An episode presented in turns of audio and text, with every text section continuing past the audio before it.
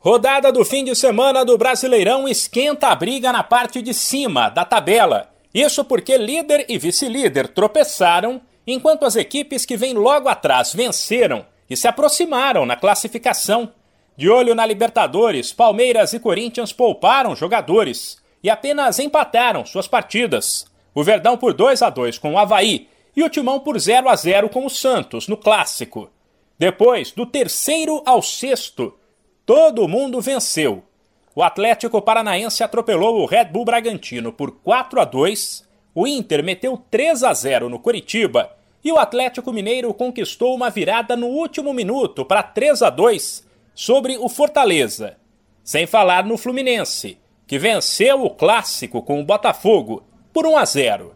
Quem poderia ter entrado neste bolo é o São Paulo, mas o tricolor que não consegue emplacar no Nacional recebeu o então lanterna Juventude no Morumbi, ficou no 0 a 0 e terminou a rodada em oitavo.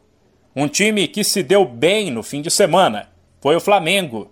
Naquele que até então era um confronto direto contra o rebaixamento, o rubro-negro não tomou conhecimento do América e venceu por 3 a 0. Com isso, além de tropeços e mais confrontos diretos de equipes da parte de baixo, o Flamengo subiu cinco posições e agora é o nono. O fim de semana de Brasileirão ainda teve Ceará 1, Atlético Goianiense também 1 e Goiás 1, Cuiabá 0.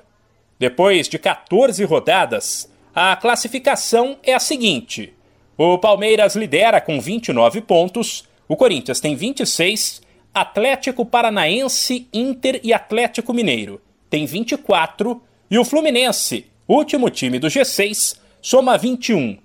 Na sequência, vem Santos e São Paulo com 19, Flamengo, Botafogo, Havaí e Red Bull Bragantino em 12, todos com 18, Atlético Goianiense, Goiás e Ceará com 17, Curitiba com 15 pontos, e aí a zona de rebaixamento, América também com 15, Cuiabá com 13, Juventude 11 e o Lanterna Fortaleza apenas 10.